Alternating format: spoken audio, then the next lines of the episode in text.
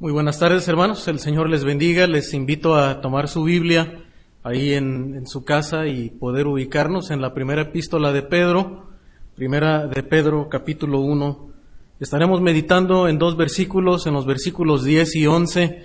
Hemos venido meditando también en este pasaje de la Escritura y hoy quisiéramos eh, abundar eh, también eh, en ocasión a la, eh, a la Semana Santa y conmemorar de alguna manera la muerte de nuestro Señor, recordar la muerte de nuestro Señor.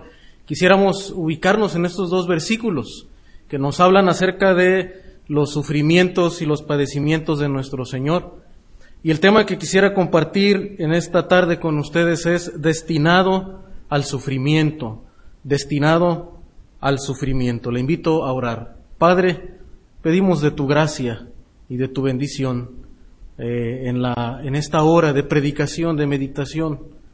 Señor, que tu palabra llegue a nuestro corazón, que tu Espíritu Santo traiga convicción de pecado a nuestra vida, traiga convicción de, de las promesas, Señor, que tenemos a través de tu Hijo y de su obra, y que podamos, eh, Señor, afirmar nuestra esperanza que tenemos en ti, que tu Espíritu nos convenza, Señor, de tu palabra y produzca también en nosotros las buenas obras, Señor, que tenemos que hacer en obediencia a tu palabra, Señor. Ayúdanos a, confiar y a meditar en ella, Señor, y pido tu bendición en esta hora, en el nombre de Cristo. Amén.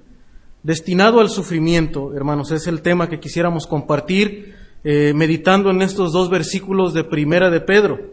Pero antes quisiera eh, hacerle una pregunta. Eh, ¿Cree usted que hay algo que Dios no pueda hacer? Y si usted está ahí en, frente a la pantalla, tal vez, si su respuesta es que sí, pues puede indicarlo con un, con un like, ¿verdad? Afirmando que usted cree que hay algo que Dios no puede hacer. Y aunque permítame decirle, yo creo que tal vez muchos al escuchar esta pregunta diríamos, bueno, yo creo en verdad que Dios es todopoderoso, que no hay nada imposible para Él. Eh, vemos que obró, ¿verdad?, diferentes milagros en el Antiguo Testamento, abriendo el mar rojo, eh, y haciendo diferentes uh, prodigios, ¿verdad? Obras milagrosas. Pero permítame decirle que hay algo que Dios no puede hacer. Hay algo que Dios no puede hacer. Y hermano, lo que Dios no puede hacer es mentir. Dios no puede mentir, ¿verdad? Y, desde luego estamos hablando aquí, uh, pues de de la manera en la que el Señor es perfecto en su carácter. Y desde luego creemos que no hay nada imposible para Dios. Dios es todopoderoso y Él puede, ¿verdad? Eh, obrar, Él obra, ¿verdad? De maneras milagrosas. Tiene el poder para controlar aún eh, cualquier eh, organismo, cualquier partícula, ¿verdad? De este mundo no se mueve sin su control Dios es todopoderoso. Pero sin embargo, hermano, cuando hablamos de, del carácter fiel de Dios, del carácter verdadero de Dios, del cumplimiento de su palabra, la escritura nos dice en el libro de Hebreos que Dios es imposible que mienta. Es imposible que Él mienta, ¿verdad? Entonces tal vez de esa eh, manera, ¿verdad? Un tanto este, irónica, usando la paradoja, podríamos decir, ¿verdad? Que es imposible que Dios mienta. Cuando él, cuando él hace una promesa, Él la cumple.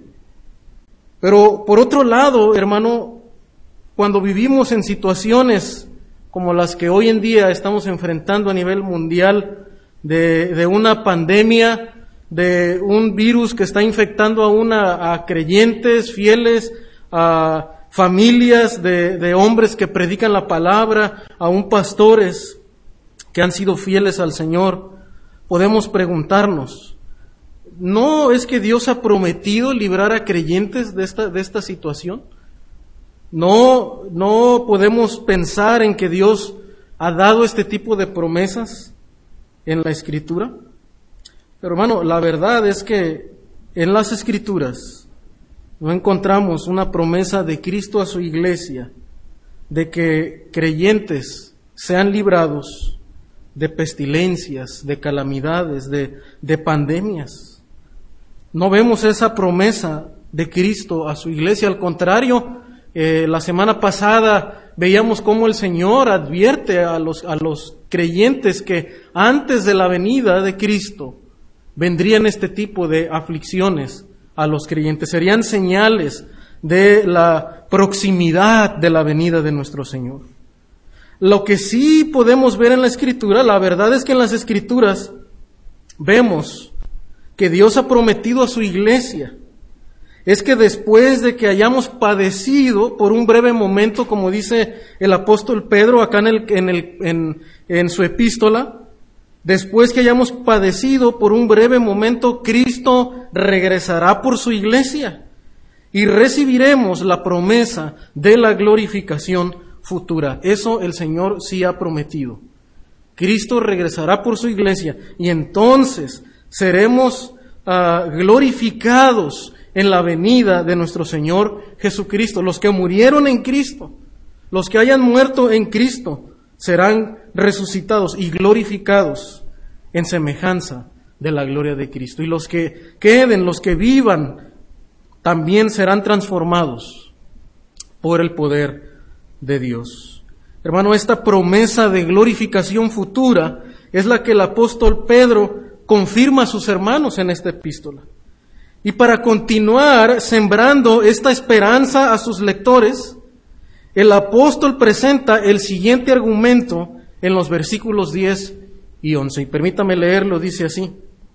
Los profetas que profetizaron de la gracia destinada a vosotros inquirieron y diligentemente indagaron acerca de esta salvación escudriñando qué persona y qué tiempo indicaba el Espíritu de Cristo que estaba en ellos, el cual anunciaba de antemano los sufrimientos de Cristo y las glorias que vendrían tras ellos.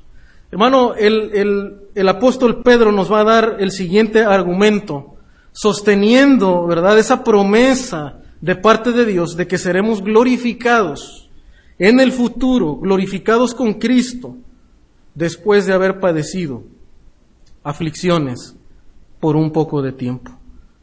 Lo que está diciendo, hermano, aquí el apóstol Pedro, ¿verdad? Es ah, confirmando la promesa de Dios.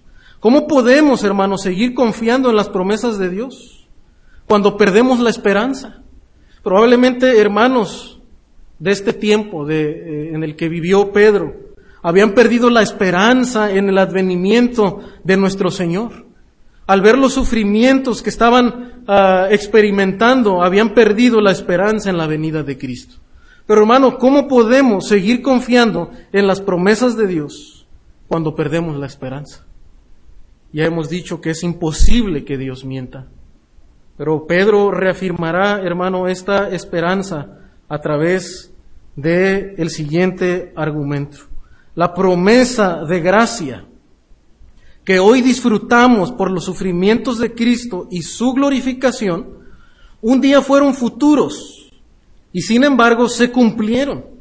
Por tanto, debes confiar en la gloriosa venida de Cristo que traerá consigo nuestra glorificación. Es lo que está diciendo el apóstol Pedro. Los profetas hablaron de la gracia que fue destinada a nosotros, la gracia que tú y yo estamos experimentando por los sufrimientos, por la glorificación de, Cristo, fue anunciada por los profetas. Es decir, un día fue futura, pero se cumplió a través de la venida de Cristo, a través de sus sufrimientos y a través de su ascensión, de su resurrección y, luego posteriormente su ascensión, se cumplió la promesa de Dios.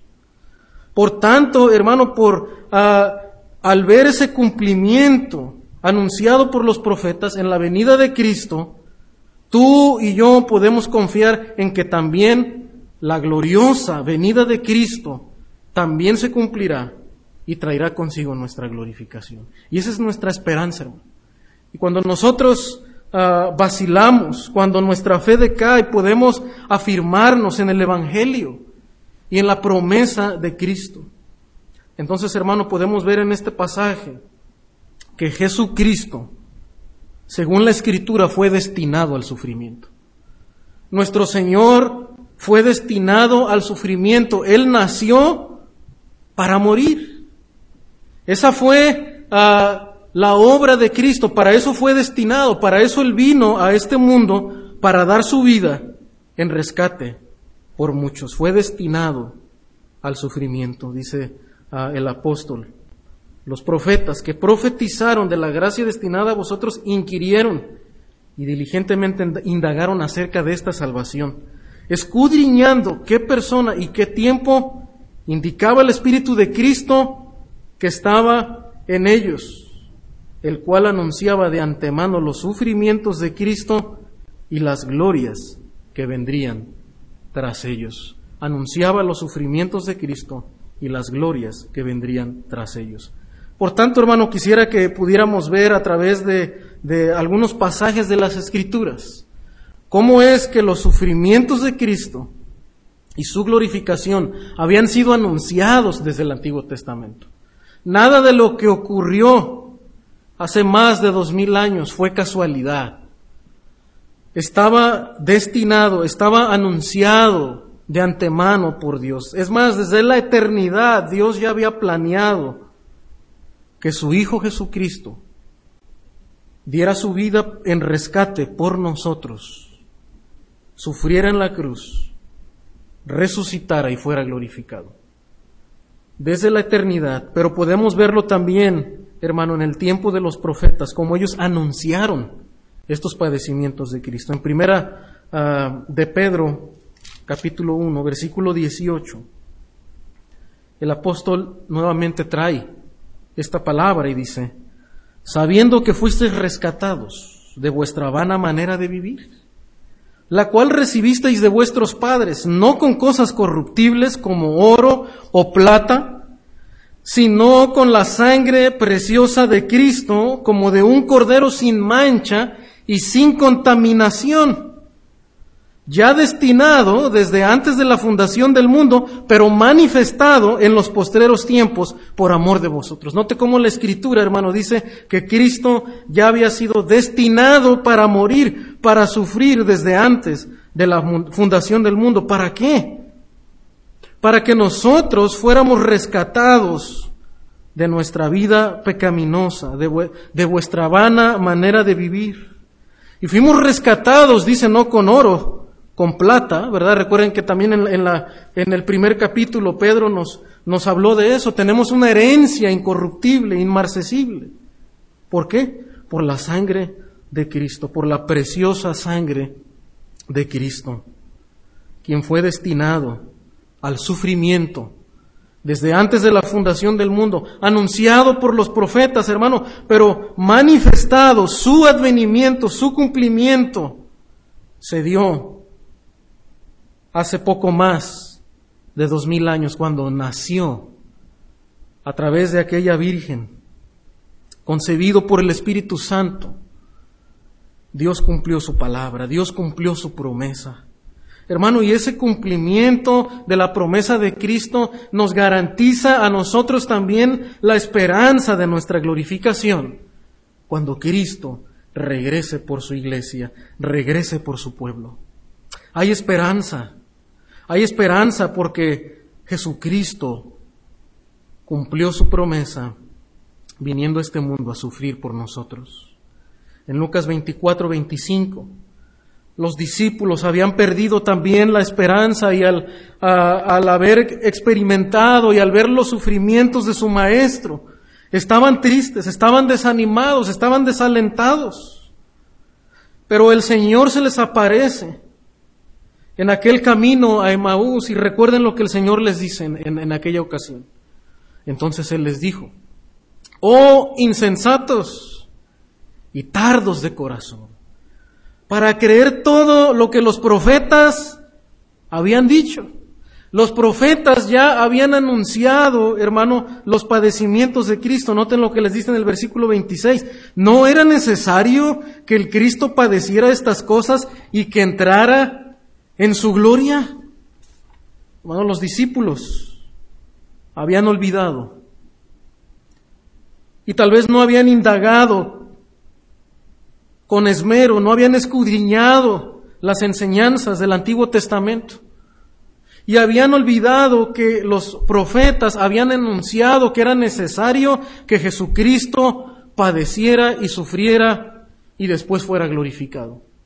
Sí, el Señor prometió establecer su reino, su reino eterno. Pero hermano, antes del cumplimiento de su reino eterno y del establecimiento de su reino, los profetas habían dicho que el Mesías tendría que padecer, tendría que sufrir, tendría que llevar los pecados de muchos para poder renovar el corazón de aquellos que entrarían a su reino celestial. Y el Señor les recuerda esta promesa. Los profetas ya lo habían anunciado. Hermano, qué importante, como dice este pasaje, los profetas escudriñaron.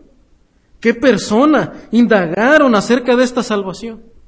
Hermano, yo le pregunto en esta tarde, ¿cuántos de nosotros estamos pasando tiempo en la escritura para indagar acerca de las promesas de Dios?